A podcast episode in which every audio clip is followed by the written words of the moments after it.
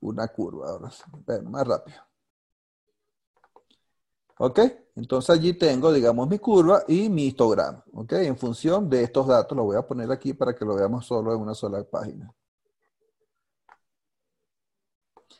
Muy bien, entonces vean acá muchachos, cuando yo manipulo todo esto, bueno, esto es teoría, ¿verdad? Esto deberíamos manejarlo bien, ¿verdad? Porque esto es teoría de dónde saco un histograma y todo lo demás y todo lo ¿Qué es lo que pasa? ¿Por, qué hago todo este preámbulo? Cuando yo manipulo y voy específicamente a, eh, manipulo un dato de los recursos cuando lo tengo asignado en una actividad en Primavera P6, yo puedo cambiar la forma como eh, se va a distribuir esos, esos, recursos en función del tiempo de la duración de cada actividad.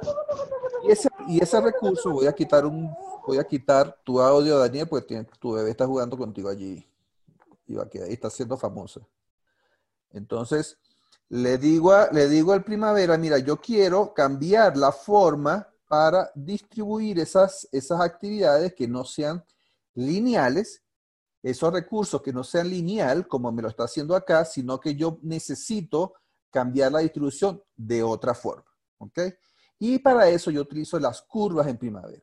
Entonces, ¿cuál es el impacto que tiene esto? Bueno, cuando yo agarro y yo le digo, por ejemplo, que esta actividad que tiene 80 horas, que son de cuatro días, yo no lo voy a cambiar de 20, 20, 20, sino que, por ejemplo, yo le voy a decir que el primer día me, ponga cinco recursos, que el segundo día me ponga 10 recursos, que el tercero me, ponga 20 y el otro 25. Yo estoy cambiando, y el otro, vamos a poner 20, aquí 45. Vamos a poner aquí 45.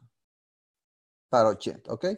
Yo estoy cambiando la forma como yo distribuyo, como yo cambio estas 80 horas ya no va a ser de manera lineal, sino que la hago de manera particular, eso sería una curva inversa, y vean que automáticamente tengo un impacto en el histograma y por ende en la curva. Entonces, esta es una de las técnicas que podemos utilizar para nivelar los recursos. ¿Ok?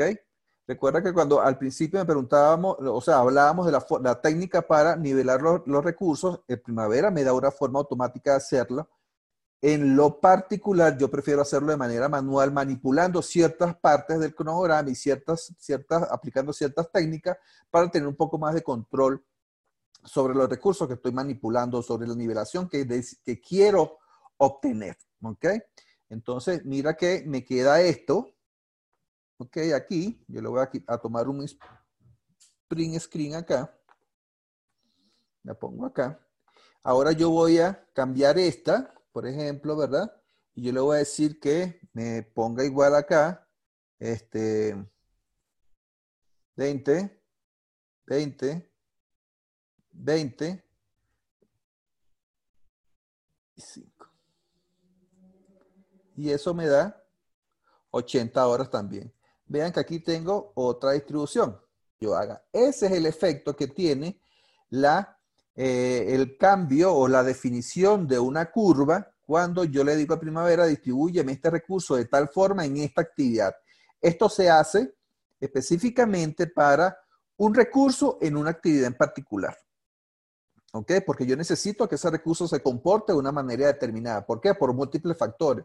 De repente yo estimo que la curva de aprendizaje o la curva eh, de inercia para comenzar una actividad no es totalmente lineal, sino que es muy suave al principio y después agarro y este, es donde voy eh, eh, em, incrementando mis niveles de productividad. Entonces, como eso va a tener una repercusión, como esta distribución que yo haga de, estos, de estas horas a lo largo del tiempo va a tener una repercusión directa sobre mi curva de progreso planificada, entonces yo debo tener mucho cuidado cuando yo estoy dibujando esta curva. Recordemos que tenemos a veces condiciones contractuales que me dicen que si usted se desvía más o menos un 10% de su cronograma, usted tiene que presentar un plan de recuperación. Y mucho...